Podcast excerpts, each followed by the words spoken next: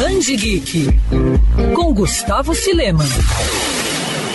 A produção de uma revista em quadrinhos é muito mais complexa do que se imagina. Exige tempo, dedicação e processos bem específicos. E se a parte da arte já necessita de cuidados e capricho, imagina então os roteiros. E foi pensando em dar dicas a quem quer começar na área que o roteirista norte-americano Brian Michael Bendis decidiu lançar o livro Escrevendo para Quadrinhos: A Arte e o Mercado de Roteiros para HQs e Graphic Novels. Como título entrega, a obra revela as ferramentas e técnicas que ele e outros autores de primeira linha utilizam para criar HQs. Bendis usa como exemplos obras que passaram por suas mãos, como Homem-Aranha e Vingadores, para dar dicas sobre o passo a passo do processo de criação de quadrinhos, da ideia à arte sequencial finalizada e, é claro, passando pelos roteiros. O livro, de 224 páginas, foi lançado recentemente no Brasil pela editora Martins Fontes.